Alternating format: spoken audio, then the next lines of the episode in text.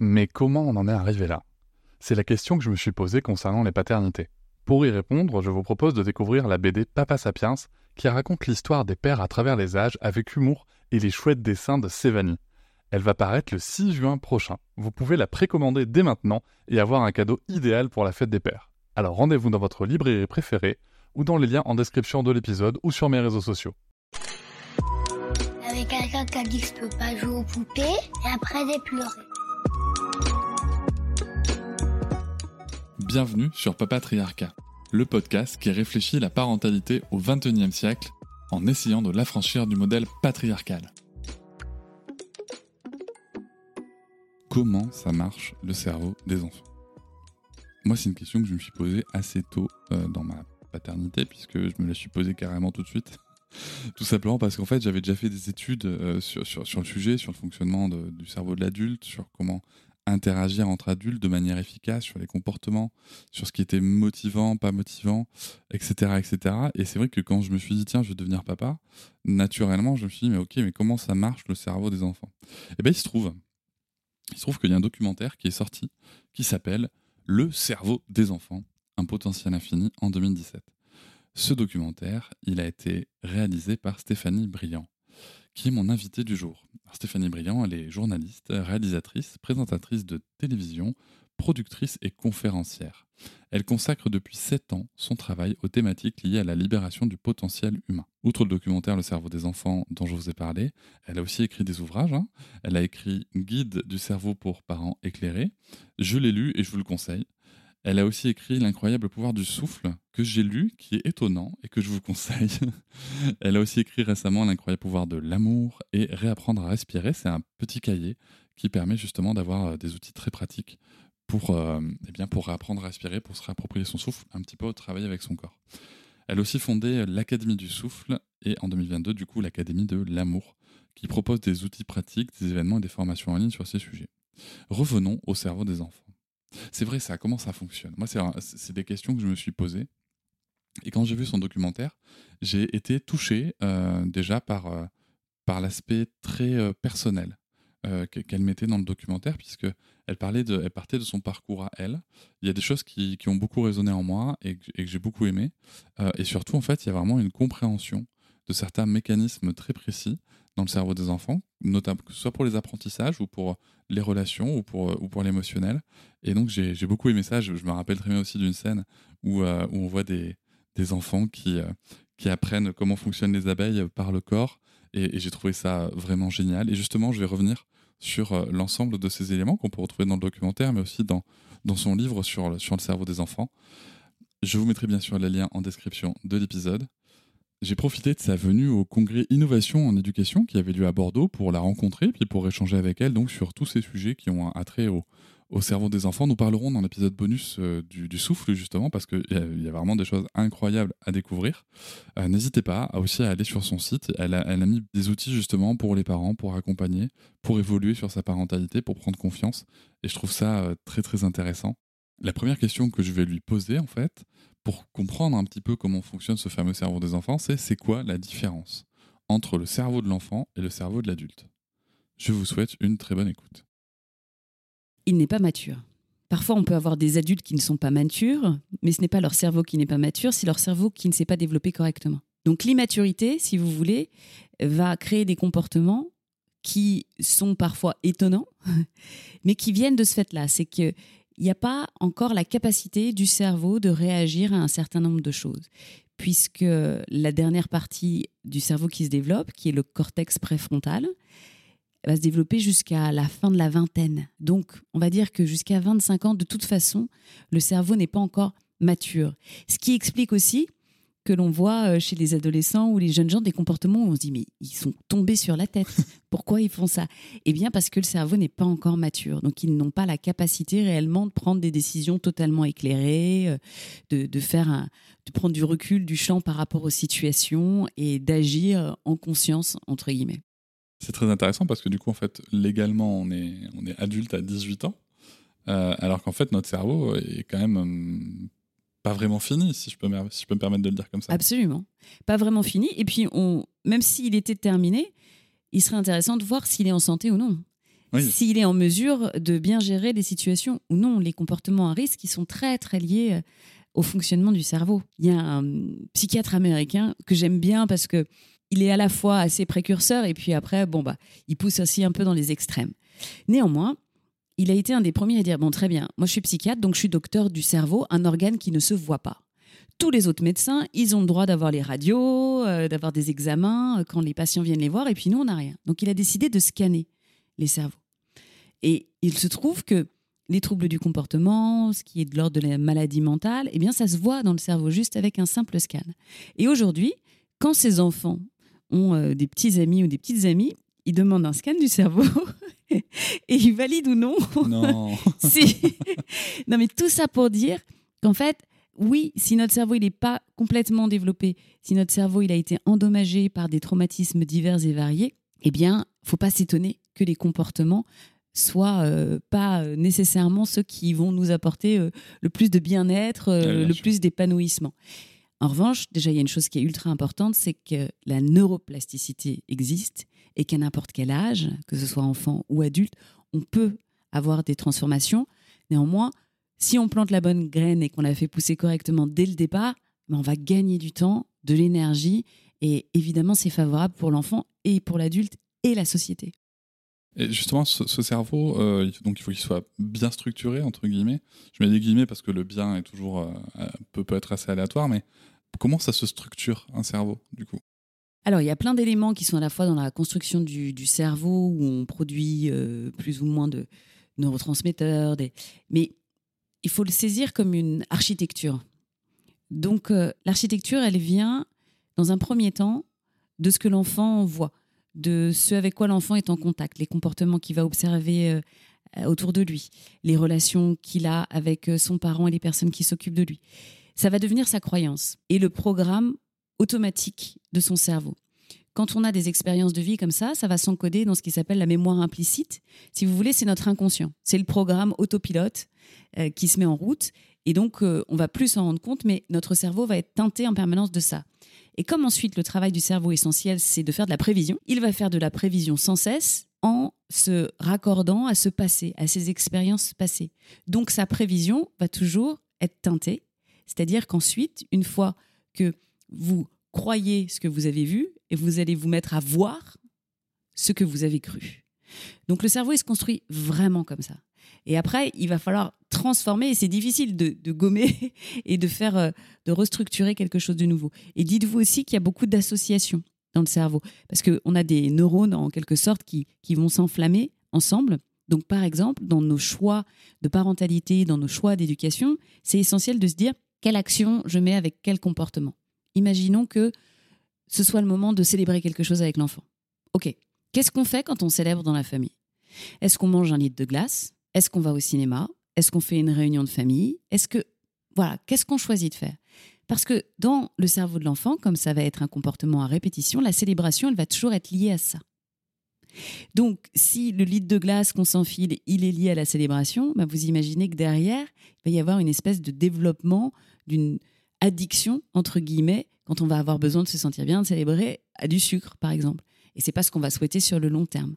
Donc se dire que tout se met comme ça euh, sur des petites euh, routes au départ qui deviennent ensuite des autoroutes, ben voilà, qu'est-ce qu'on a comme comportement répété dans la relation que nous avons avec notre enfant va architecturer des euh, petites voies du cerveau qui vont ensuite prendre un peu le contrôle, entre guillemets, sur nos comportements. c'est le principe du renforcement, en fait. On va avoir des, associations qui vont se renforcer ou non, parce que l'association peut être ponctuelle du coup. Exactement, ponctuelle. Et là, il n'y a pas de débat. Exactement, ça ne devient pas une autoroute, ça reste un petit chemin de traverse dans la campagne. Un chemin qui, peut exister, dont on aura un chouette souvenir, mais c'est la répétition. pas devenir une habitude.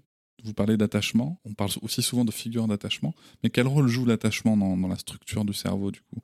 C'est parce que, euh, est-ce que moi ce que j'ai cru comprendre, c'est que ce qui vient des figures d'attachement, ça a quand même une certaine euh, importance Enfin, ça a peut-être justement renforcé un petit peu plus? C'est essentiel. Le bon développement du cerveau de l'enfant, il est lié à cet attachement sécuritaire. Il y a quatre types d'attachement.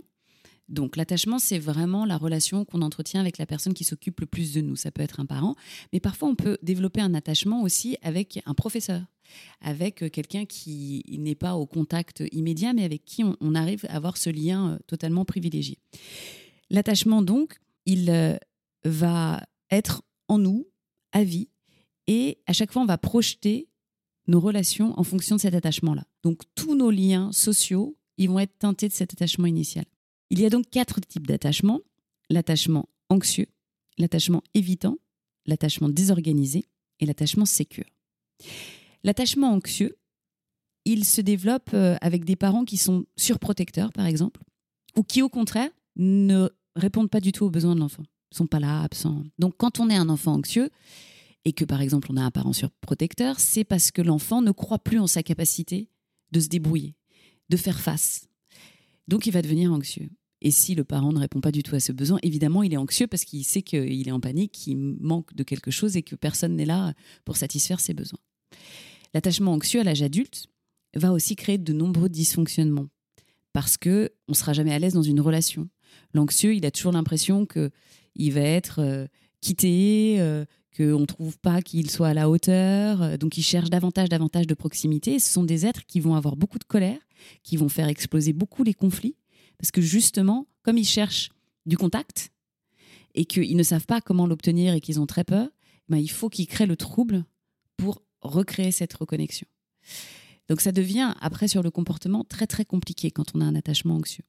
L'attachement évitant, ce sont souvent euh, des enfants qui ont, été, euh, qui ont grandi avec des parents pour qui le monde extérieur était plus important.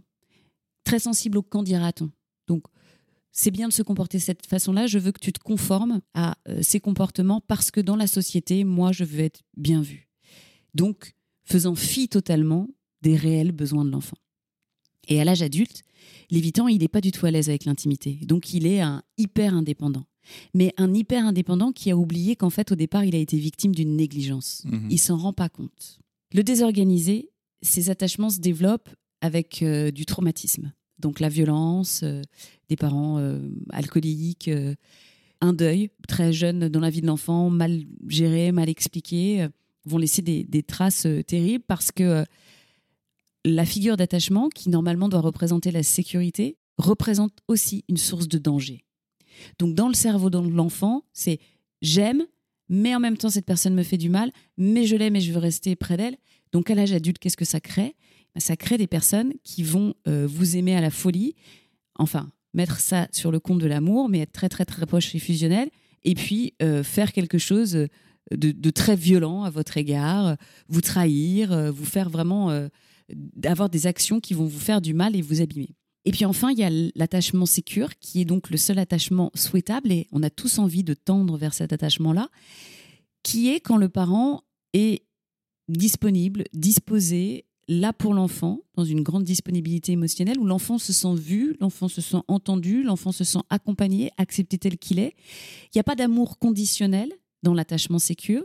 C'est-à-dire que même si l'enfant ne se comporte pas comme le parent le souhaite, jamais on va retirer l'amour, jamais on va rentrer dans une dimension de chantage. Donc la sécurité est là dans la relation parce que l'enfant sait qu'il peut être euh, euh, formidable ou euh, aller vers des mauvais penchants et que ça ne changera pas la nature de sa relation avec son parent.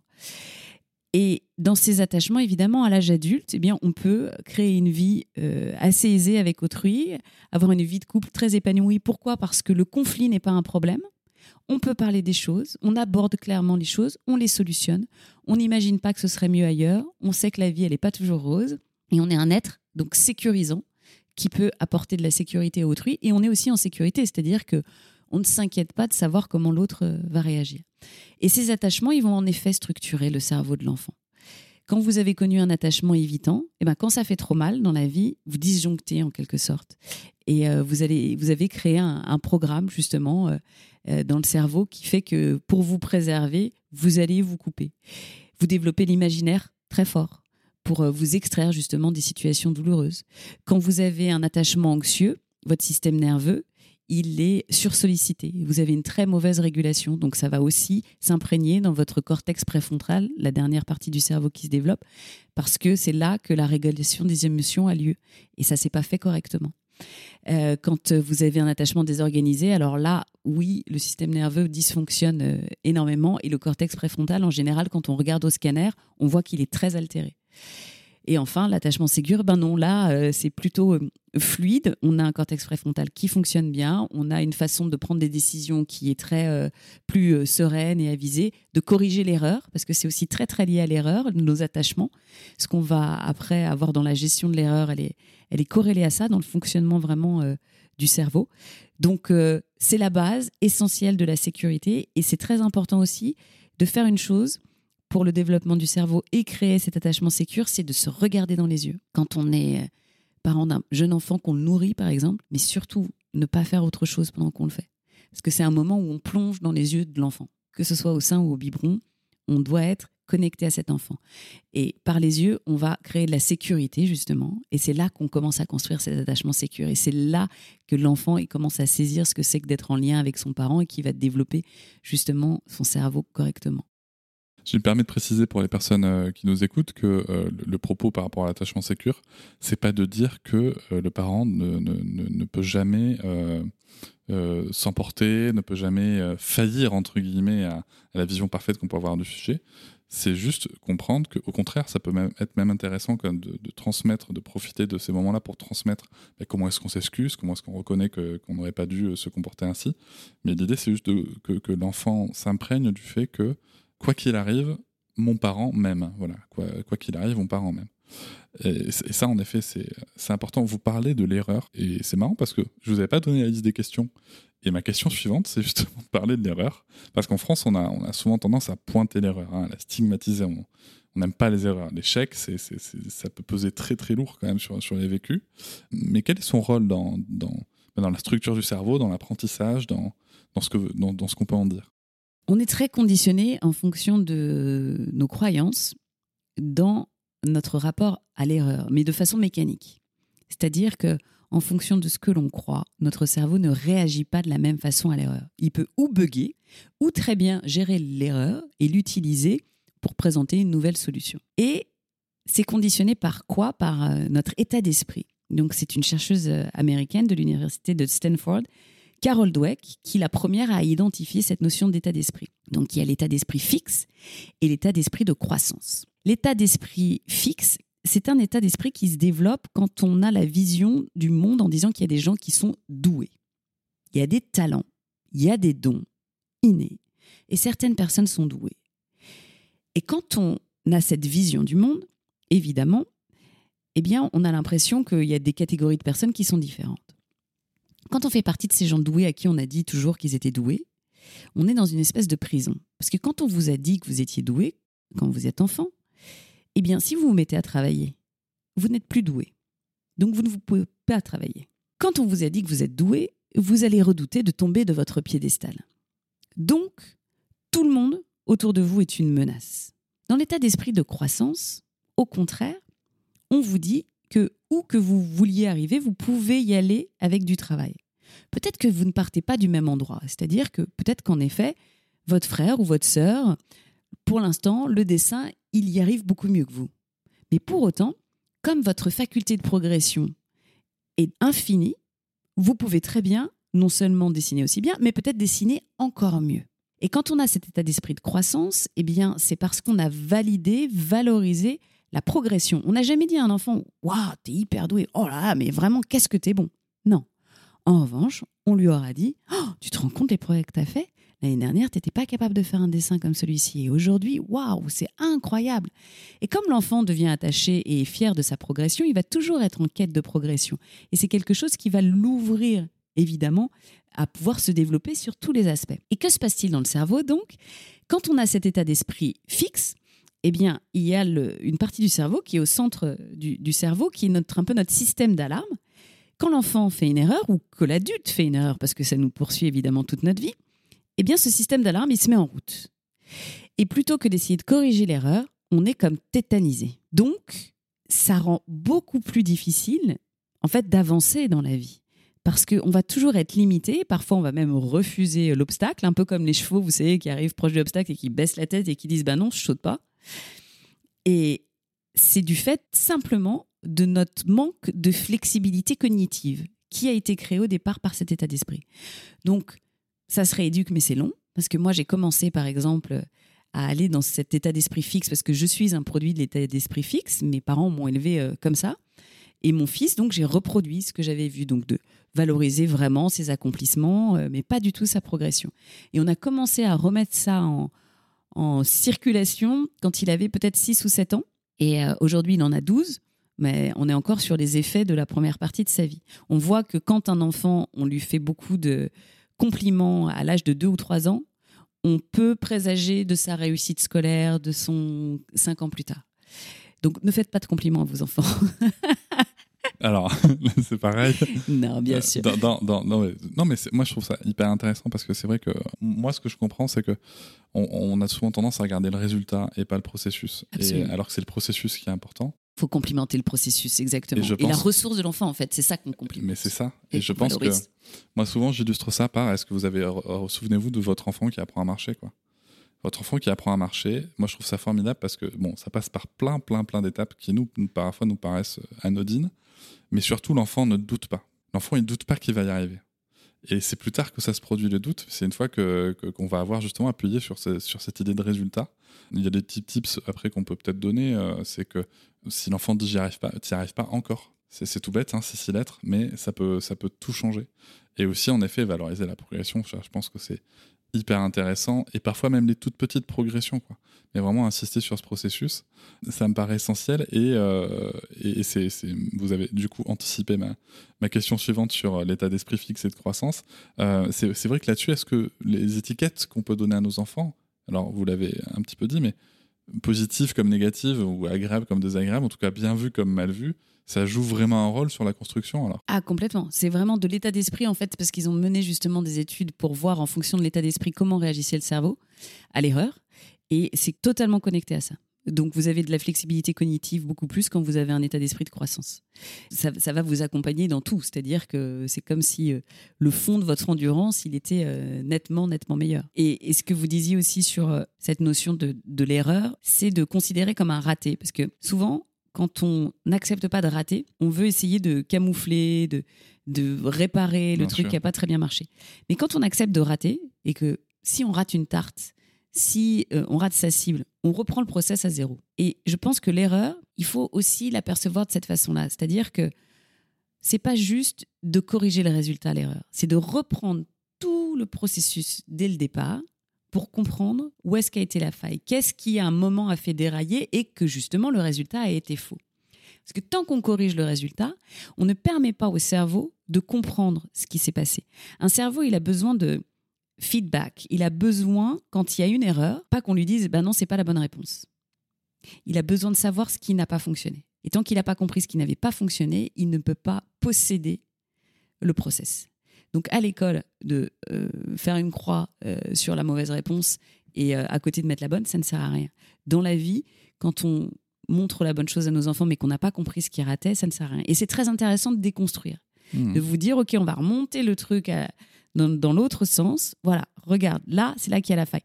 Et c'est ce qu'on fait dans le l'entrepreneuriat, dans les startups, justement, quand on est dans cette perception euh, d'un design absolument parfait et qu'à chaque fois on dit ah bah là non c'est pas parfait donc tiens on essaye de savoir euh, ce qu'on peut modifier pour avoir des conséquences différentes. On parlait tout à l'heure des, lois de conséquences. Bah voilà, les conséquences sont un résultat. Donc quand on veut changer le résultat, bah, il faut aller rechanger l'intégralité du processus.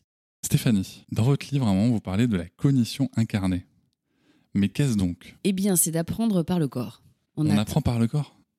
On apprend essentiellement par le corps, en fait. D'accord. C'est pour ça qu'il y a eu souvent euh, un grand échec du système scolaire.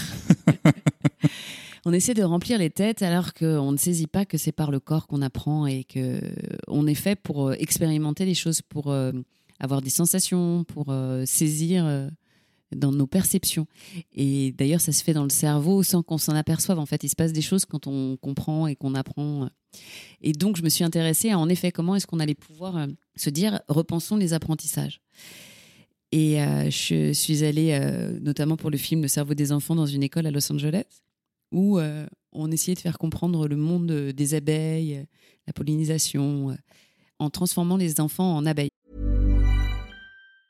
Many of us have those stubborn pounds that seem impossible to lose, no matter how good we eat or how hard we work out. My solution is PlushCare. PlushCare is a leading telehealth provider with doctors who are there for you day and night to partner with you in your weight loss journey. They can prescribe FDA-approved weight loss medications like Wagovi and Zepbound for those who qualify. Plus, they accept most insurance plans. To get started, visit plushcare.com plushcare.com. Et avec euh, les nouvelles technologies, en leur permettant de, de se projeter euh, sur un mur euh, virtuel, de voir comment il fonctionnait, de savoir ce qu'il fallait faire pour permettre aux fleurs euh, de vivre. Et c'était incroyable parce qu'ils avaient euh, saisi cet apprentissage de façon très profonde, c'est-à-dire qu'ils possédaient véritablement leur sujet. C'était pas un concept externe qui était pas très clair et qui les touchait pas. Et en plus, ils ont mis beaucoup de compassion et ils voient le monde des abeilles euh, après de façon totalement transformée. Mais il y a aussi d'autres façons de faire et notamment pour ça, j'avais interviewé un chercheur de Stanford qui avait euh, décidé d'apprendre les maths par le biais du mouvement. Les enfants, quand ils commencent à apprendre les fractions, souvent il y a un décalage. Pourquoi? Parce que ils ont appris jusque-là l'addition, la soustraction. Et la fraction, c'est plus du tout le même fonctionnement. Parce que quand vous euh, voulez euh, multiplier par 2 2 sixièmes, bah, les enfants, ils, ne comprennent pas en fait que les deux facteurs vont grossir ou qu'il faut ajouter. Ils vont ajouter d'un côté, mais pas de l'autre. Ils, ne perçoivent pas cette, euh, ce décalage. Et donc, ils ont fait travailler des enfants où ils leur mettaient des, euh, des petits capteurs dans chacun, chacune des mains, sans leur dire qu'on travaillait les fractions. Hein. Mais il y avait un écran devant eux qui était au rouge et quand ils avaient la bonne position des mains, il passait au vert. Donc quand ils faisaient un écartement juste des mains, il était au vert. Et après, on leur demandait de continuer, d'avancer, de grandir, en fait. Et donc, les enfants, ils devaient faire un écartement proportionnel des mains. Souvent, ils levaient juste les deux mains en même temps. Ils, ils oubliaient de faire un, petit décalage proportionnel. Donc, ils étaient dans leur mode de pensée habituel de l'addition. Donc, je lève les deux mains en même temps. Bien sûr. Et puis, eh ben, ils voyaient que ça passait au rouge. Donc, ils comprenaient pas. Et ils essayaient autre chose. Et puis, soudainement, ils voyaient que dès qu'ils réajustaient la main un peu plus haut, ah bah là, ça repassait au vert. Donc, petit à petit, il commençait à avoir le mouvement juste où directement il faisait un petit décalage et quand il montait les mains, il en mettait une un peu plus haut que l'autre. Et c'était génial parce qu'on voyait justement dans le cerveau qu'il y avait une espèce de résistance au départ. C'est je comprends pas, je comprends pas, je comprends pas, je comprends pas. Et à un moment, le cerveau a lâché au moment où justement le corps s'est mis à comprendre. Et ces enfants, le jour où on leur a mis sur le papier les fractions, ils ont compris tout de suite. Parce que le cerveau avait déjà intégrer ce shift-là. Et donc, par le corps, ils sont mis à comprendre la fraction de façon beaucoup plus claire. Et il y a plein de choses qu'on peut faire comme ça, par le mouvement, justement, les apprentissages par le mouvement. Et d'autre part, il y a aussi tout l'aspect de mettre notre euh, système d'apprentissage dans les meilleures conditions pour apprendre. Et donc, par exemple, de faire de l'exercice physique. On sait que ça va favoriser l'apprentissage.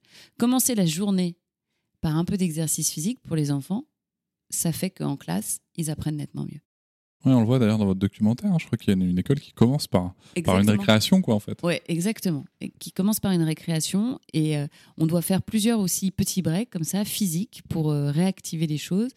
Et on n'en fait pas assez. C'est bien, il y a du sport qui a été rajouté euh, dans les écoles, c'est mmh. super.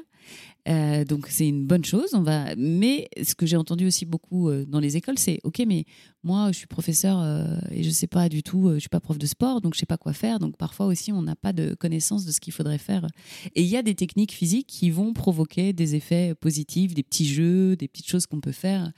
Donc voilà, la cognition incarnée, c'est à la fois de se dire j'apprends par le corps, le corps me donne du feedback que sinon je n'aurais pas. Parce que quand vous êtes, pour reprendre l'exemple des fractions bah, vous n'avez pas de feedback. Et là, avec son processus, tout de suite, on voyait que ça ne marchait pas. C'est pour ça qu'il y a aussi des méthodes de mathématiques qui sont très efficaces parce qu'elles donnent du feedback comme ça à l'enfant. Et quand on fait euh, juste sur table, euh, ben non, on ne l'a pas. Donc le jeu peut permettre d'avoir comme ça euh, cette compréhension de non, là ça n'a pas marché, ok, qu'est-ce qui va faire que ça va potentiellement marcher? J'en parlais avec une autre invitée aussi. Apparemment, c'est important que, que, le feedback soit immédiat ou quasi immédiat. Oui. Bah oui, parce que sinon, on, on peut pas être vraiment connecté avec ce qui a été fait. Donc c'est là, en plus, c'est encore mieux quand c'est modifiable. C'est-à-dire que là, avec l'appareil qu'il avait créé, non seulement les enfants euh, avaient du feedback, mais en plus, s'ils corrigeaient, tout de suite, ça changeait. Donc, c'était très, très clair, même s'ils étaient incapables de le mettre en mots. Et c'est ça qui est formidable, hein, c'est de, posséder euh, l'information. Il y a d'ailleurs des, notations aux États-Unis que j'avais trouvées très intéressantes, où euh, quand on est au, niveau 1, c'est qu'on a un peu compris. Au niveau 2, c'est qu'on est capable de faire correctement. Au niveau 3, on commence à être dans la bonne maîtrise. Et au niveau 4, on peut transmettre parce qu'on a vraiment intégré. Et cette compréhension-là, c'est justement de l'ordre de la cognition incarnée.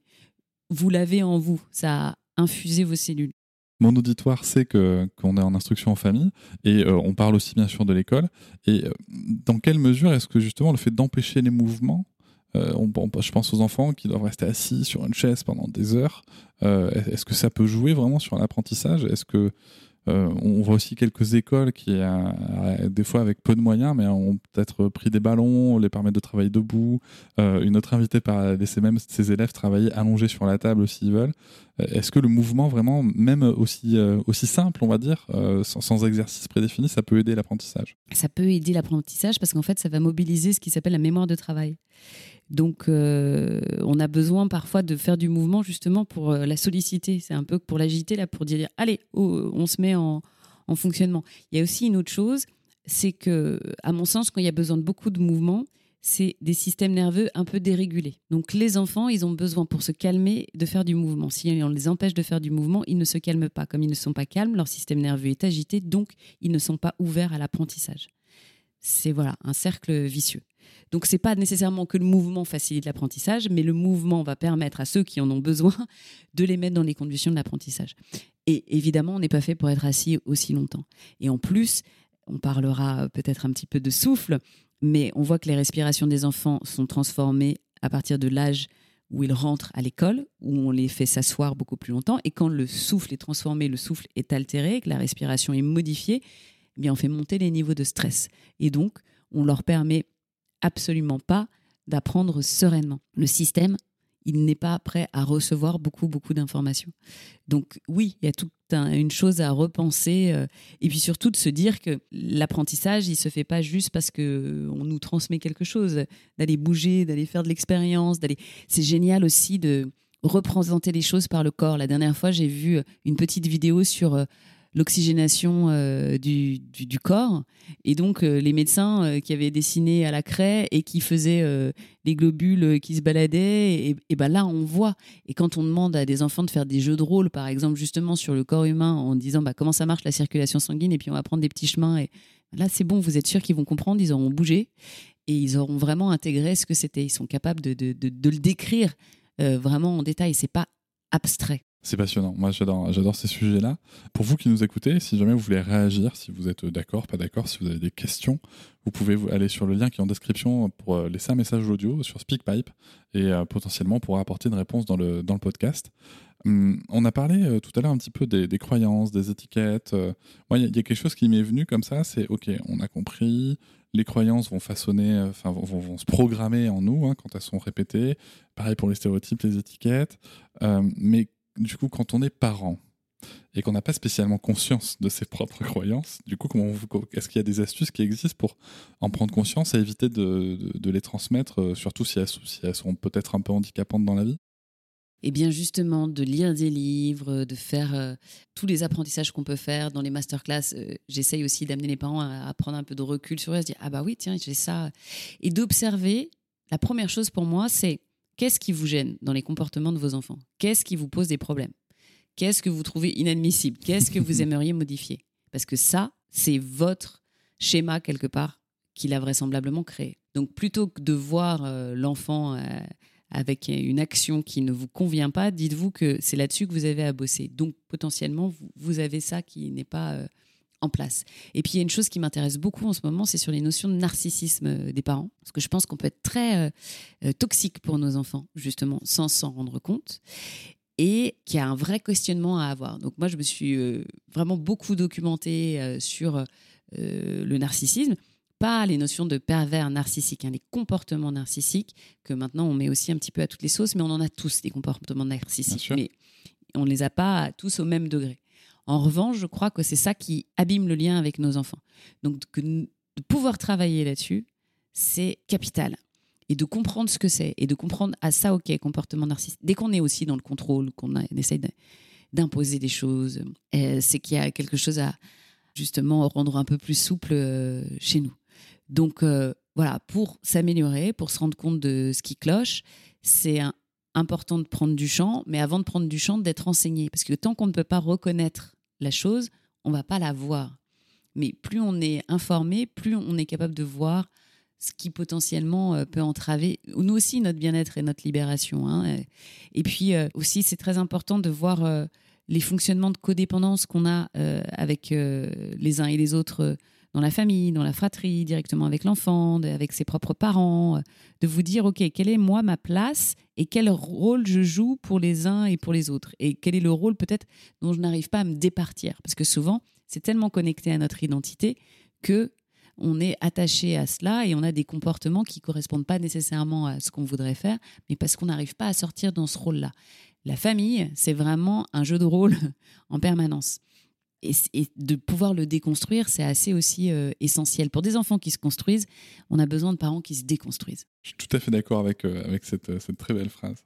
Alors, les, émotions dans tout ça, parce que bon, on a parlé de, de croyances, on a parlé de, construction, on a parlé de corps, mais on parle souvent des émotions. Les, les, émotions, quel rôle elles jouent Parce que souvent, on explique qu'on a parlé du cortex préfrontal qui sert à réguler les émotions, mais est-ce qu'elles ont déjà un rôle dans les apprentissages, dans le relationnel ça, ça paraît assez évident, mais peut-être lequel? Et surtout, est-ce qu'elles ont un rôle dans le développement du cerveau? Alors, les émotions, en fait, elles sont saines à partir du moment où elles ne collent pas. Et si elles collent, elles deviennent des états. Et donc là, ça devient plus compliqué. C'est pour ça que la partie régulation émotionnelle, elle est très, très, très importante. Et donc, elle se passe dans le bon développement de cette dernière partie du cerveau. Euh, les émotions, on parle aussi beaucoup de l'amygdale, euh, donc qui est aussi le centre de la peur. Donc ça, c'est la nature, on va dire, plus euh, ancestrale des émotions. Mais après, on a plein d'émotions qui sont tâtées aussi des expériences. Euh, on a toute une mémoire émotionnelle. Et c'est par l'émotion d'ailleurs qu'on arrive aussi à accéder à la mémoire. Et les mémoires émotionnelles, elles vont laisser des traces chimiques dans notre cerveau qui s'appellent des engrammes. C'est-à-dire que toutes vos mémoires, elles ont comme une petite capsule et qui libère quelque chose. Le traumatisme, c'est ça aussi. Souvent, on a une mauvaise compréhension du traumatisme, c'est-à-dire qu'on lie le traumatisme à un événement traumatisant. Le traumatisme, c'est une réponse du système nerveux à un événement. Mais on ne peut pas considérer que l'événement est traumatisant. Parce que ça peut très bien être un déménagement, une brouille, avec un petit camarade de classe, qu'un deuil, que de la violence euh, d'un parent, ou un jour un enfant qui euh, s'enferme dans des toilettes publiques et qui a l'impression que c'est le dernier jour de sa vie et que voilà. Donc nous, du point de vue de parent, on peut dire bah non, rien de grave. Bah si, ça a peut-être laissé quelque chose de. Et l'émotion qui est rattachée à ça, elle est tellement forte que quand il y a un traumatisme, la mémoire ne se fait pas. Ça ne passe pas par euh, l'hippocampe dans le cerveau, donc ça passe pas dans le passé. Et à chaque fois qu'il est confronté à des situations qui vont lui rappeler cet événement, eh bien, il a cette émotion très forte qui vient avec toute la cascade euh, de chimie qui se crée et dans un état de stress ultra élevé. Et donc, ça, il va pas du tout arriver à le gérer et c'est bien normal. Mais c'est une émotion, si vous voulez, double. C'est parce qu'elle est rattachée quand même à un événement. Il y a aussi quelque chose d'intéressant dans les émotions, c'est qu'ils ne sont pas rattachés à la morale. C'est-à-dire que vos émotions, vous les ressentez comme ça. Et après, quand votre cerveau se développe bien, vous allez les rattacher à l'éthique, quelque part. C'est OK, j'ai cette colère, mais est-ce qu'elle est acceptable? Est-ce qu'elle est juste? Est-ce qu'elle n'est pas juste? Et puis vous ajustez. Et cette façon de, percevoir l'émotion et de lui donner une espèce de deuxième vision, c'est je sens, mais j'accueille ou j'accueille pas, je laisse sortir ou je laisse pas sortir? Enfin, il faut toujours laisser sortir l'émotion, mais ce que je veux dire, c'est est-ce que j'y reste véritablement ou pas? Donc ça vient vraiment de ce, cortex euh, préfrontal. Il y avait euh, Damasio, justement, qui est un grand euh, neuroscientifique, qui avait étudié l'histoire d'un homme qui avait été trépané. Cet homme avait donc tout le, le, crâne ouvert et il y avait certaines parties du cerveau qui avaient été endommagées, mais pas toutes il avait toutes ses émotions intactes. En revanche, c'était devenu un salopard. Justement parce que son cortex préfrontal avait été endommagé. Donc ses émotions étaient toujours là, mais ce qui faisait qu'il allait en faire quelque chose de positif ou de négatif n'était plus là. Donc il commettait des actes qu'il ne commettait pas du tout euh, préalablement, mais il avait plus cette espèce de filtre. Donc voilà, les émotions, on a notre partie euh, très primaire, très animale, mais après pour devenir des êtres humains, entre guillemets, et pouvoir créer du lien social, de l'humanité, du respect d'autrui, on a besoin aussi qu'elle passe par ce filtre un peu de... C'est comme un parent. Il y a deux étages en fait à l'émotion. Il y a l'étage d'enfant justement qui, qui, qui sent, qui sent, mais c'est pas ce qu'il fait. Et puis il y a l'étage du parent plus calme en disant bah t'inquiète pas, ça ça va aller et euh, on va passer à côté de ça. Et je veux dire une autre chose sur l'émotion qui est très importante pour moi, c'est que les recherches ont montré que quand un enfant a une émotion négative, il est très important de ne pas essayer de l'en faire sortir. Souvent, le réflexe, ça va être de détourner l'attention, de dire Oh, mais la vie continue, puis on essaie de ramener de la joie. Et quand on fait ça, on amène justement des enfants à fuir leurs émotions parce qu'ils ont l'impression qu'on n'est pas à l'aise avec une émotion négative. Et sur le long terme, c'est aussi très lié aux attachements, ça crée beaucoup d'attachements évitants. Donc, euh, quand il y a un problème, ben, on n'y fait pas face, on fuit, on avance, on continue, mais on va jamais régler ce qu'il y a vraiment au fond et qui fait mal. Et donc, on se balade avec des squelettes dans le placard qui deviennent de plus en plus importants et qui vont entraver le bon déroulement et pour notre vie euh, de tous les jours, évidemment, ce qui va compliquer considérablement les choses. Donc ça, voilà, souvent on se dit être un bon parent, c'est aussi euh, savoir remettre l'enfant en route. Ben non. Quand un enfant a une émotion négative, eh ben on s'assied avec lui et puis on attend que ça se passe. Et on lui parle pas nécessairement, on n'essaie pas de le réconforter nécessairement, on est juste là, on peut lui tenir la main, d'avoir un contact physique, c'est vrai que ça va quand même aider. Mais voilà, surtout de ne pas essayer de faire qu'il passe à un autre état qui soit plus positif, soi-disant, parce qu'il n'y a aucun problème avec les émotions négatives. C'est pour ça que j'aime bien la notion euh, d'émotion désagréable et agréable. Parce que cette notion de, désagréable à la place de négatif, par exemple, euh, ça permet de mettre en avant le fait que c'est désagréable pour l'enfant, mais du coup, c'est aussi pas agréable pour nous, quoi, pour nos parents. Et bien souvent, en plus, c'est là où tout s'entremêle, hein, les croyances, comment est-ce qu'on a grandi. Euh, c'est que souvent, bien souvent, quand on veut éviter ces émotions désagréables, bah, c'est déjà parce que nous, on sait pas quoi foutre avec les nôtres. Et que du coup, comment aider notre enfant On se sent du coup souvent bien, bien souvent incompétent. Euh, en plus, il y a un vrai sujet, on va pas forcément le développer, mais il y a un vrai sujet genré derrière. Euh, sur euh, justement le développement des émotions. Hein. C'est plus souvent aux petits garçons à qui on va dire euh, ton émotion, t'es gentil, tu la mets de côté, tu pleures pas, tu t'as pas à dire ça, t'as pas à dire ça, à part la colère et la joie. Mais mais il y a vraiment ce côté où bah, ça peut être un vrai défi aussi pour l'adulte justement de, rester à côté de l'enfant qui traverse un moment difficile en ayant l'impression qu'on son rôle c'est forcément de trouver une solution, alors que non. Et aussi bah, parce que ça peut ça peut peut-être raviver des choses à l'intérieur de nous qui sont justement désagréables. Oui, absolument. Et puis pour moi, quand, j'entends négative et positive, euh, j'y vois pas euh, un jugement euh, moral, j'y vois plus un aspect de polarité physique. Justement, aussi négative va entraîner de, la transformation du positif.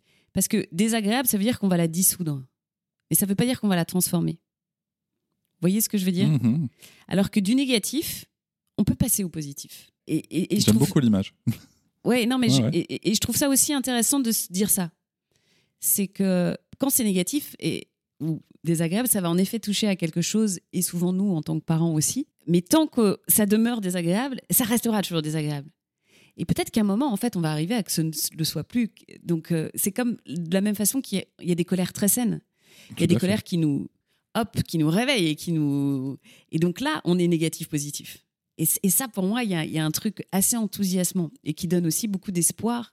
Euh, donc, euh, c'est pour ça que je comprends tout à fait cette notion de ne pas vouloir stigmatiser. Mais après, je me dis, oui, mais il y a aussi un aspect qui peut être. Euh, non, mais carrément. Mais, mais je vous remercie de l'avoir expliqué parce que c'est vrai que c'est un point de vue que je n'avais pas encore entendu. et j'aime bien cette idée de on peut en faire quelque chose de positif sans tomber non plus toujours, hein, je sais que je prends toujours beaucoup de pincettes hein, dans le podcast, mais sans tomber non plus dans il faut être toujours positif. On a aussi, le, droit, voilà, on a aussi le droit d'être euh, dans le négatif et justement de, de vivre ce moment euh, négatif. Euh, et c'est certainement en le vivant et en l'acceptant comme un moment négatif que il viendra autre chose, en tout cas. et puis un moment négatif, ça peut être un très grand moment de connexion. Bien sûr, complètement. Donc euh, voilà, quand on quand on se sent pas bien et qu'on est entouré, eh ben voilà, et, c'est là aussi où on le transforme en positif. C'est pas, c'est qu'il y a quelque chose qui, qui quoi. Ça a été, euh, ce, que, vous dites là, c'est marrant parce que euh, je vais rapporter ça à une expérience personnelle. Moi, la première fois que j'ai vu les deuils un peu comme on pouvait les voir dans les séries américaines où il y avait beaucoup, sachant que dans mon entourage, c'était pas ça en fait. Hein. C'était l'enterrement et puis après chacun rentrait dans ses, dans ses pénates et il y avait vraiment qu'un côté famille proche. Et c'est là où j'ai vu euh, ben, le, voisinage. C'était dans des films, hein, le voisinage qui amène à manger, qui machin, qui puis tout le monde. Et voire même on fait la fête, quoi. Et, du coup, j'ai vécu ça il y a pas longtemps, euh, malheureusement. Mais euh, ce moment justement négatif où on va créer du lien, on va s'entourer parce que mais parce qu'on sait qu'il faut des fois il faut juste être là. Et il y a aussi ce fameux moment où on dit mais je sais pas quoi dire à la famille en deuil, mais en fait rien, rien, juste soyons là, soyons là, et puis parlons d'autre chose, même s'il faut de complètement autre chose, mais créons du lien. Et c'est vrai que ça rapproche. Et ces moments émotionnels sont sont vraiment importants. Pour terminer euh, cet épisode qui, a déjà, qui est déjà très très riche en informations, j'avais une question un petit peu euh, pour synthétiser quel- quelques éléments. Euh, si vous aviez trois astuces majeures comme ça pour, pour aider notre cerveau, alors pas forcément que celui des enfants, hein, parce qu'on a bien compris que s'occuper du cerveau des adultes, c'est certainement un bon moyen pour s'occuper du cerveau des enfants. Si vous, si vous aviez trois astuces comme ça à transmettre à l'auditoire, euh, quelles seraient-elles? Premièrement, trouver des stratégies pour réguler notre système nerveux qui, sur le long terme, permettent de l'amélioration. On a tous des stratégies pour faire baisser notre niveau d'anxiété. On vit dans une société ultra anxiogène. Souvent, justement, nous n'avons pas eu d'attachement sécure pendant l'enfance parce qu'il n'y a que 50% de la population qui reçoit cet attachement. Donc, on a mis en place des systèmes. Et ça peut être, euh, pour certains, euh, de regarder des séries, pour d'autres, euh, de boire un verre, de fumer, d'être accro à son téléphone portable, d'être tout le temps entouré de monde, peu importe quelle, qu'elle soit. Mais en tout cas, il y en a qu'on peut mettre en place et qui vont nous permettre d'avoir une croissance générale, d'aller mieux, de mieux réguler notre corps, de mieux réguler notre système, de nous rendre plus disponibles émotionnellement. Et ça, de le mettre en œuvre, ça permet toute une cascade de changements très positifs pour notre parentalité et pour euh, les êtres humains qu'on est dans la société. Donc, première chose, voilà, trouver et par la respiration, par la méditation, il y a des clés vraiment qui sont euh, très puissantes. Le numéro 2, c'est euh, jamais lâcher la main des enfants, jamais laisser filer la relation. Parce que quand il y a des entailles, il faut savoir les réparer. Donc, apprendre à réparer. C'est essentiel. Et en permanence, pas laisser du temps passer. Quand il y a quelque chose qui s'est produit, il faut prendre le temps de le réparer immédiatement. Et la troisième chose, c'est quelque chose que j'ai apprise euh, récemment, c'est euh, apprendre l'art du conflit. On n'apprend pas à se disputer. On apprend la communication non violente, on apprend toujours en positif, justement. Et on apprend moins à faire face au négatif. Et aujourd'hui, je vois beaucoup de personnes qui sont en souffrance parce que justement, ils ont tous les bons codes. Ils ont appris les bases de la communication non violente, ils veulent être des personnes respectables, donc ils font attention à ce qu'ils font. Mais à l'intérieur, c'est pas prêt. Donc ils sont en désaccord avec ça. Donc si on devait euh, voir ce qui se passe dans leurs hormones au moment où ils disent les choses, on verrait qu'il y a un décalage. Et ce décalage, il fait beaucoup souffrir.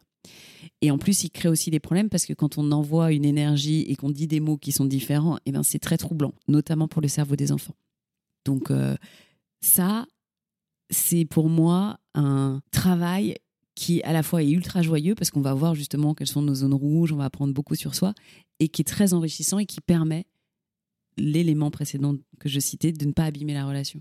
En tout cas, de la réparer à chaque fois qu'on fait un petit accro.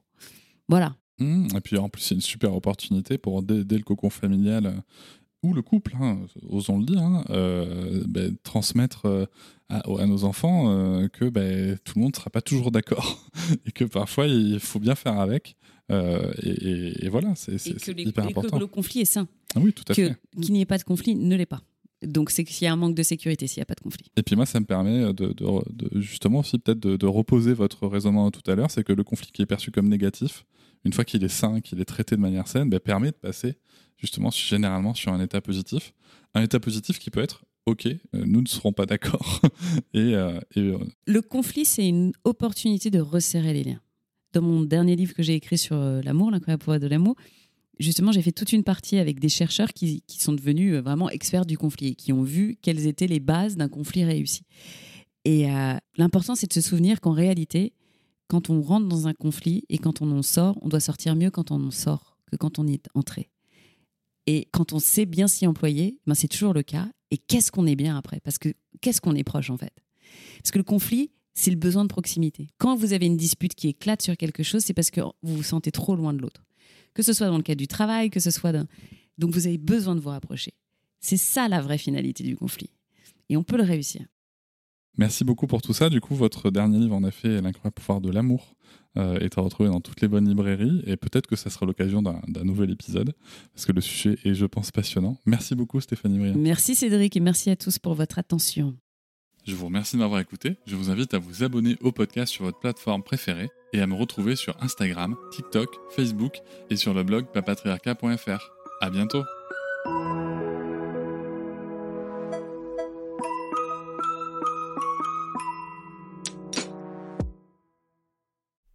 Hop, c'est encore moins. Si tu veux soutenir le podcast, tu peux aussi t'abonner à Papatriarca Plus et découvrir chaque semaine un épisode bonus en plus des 60 déjà disponibles.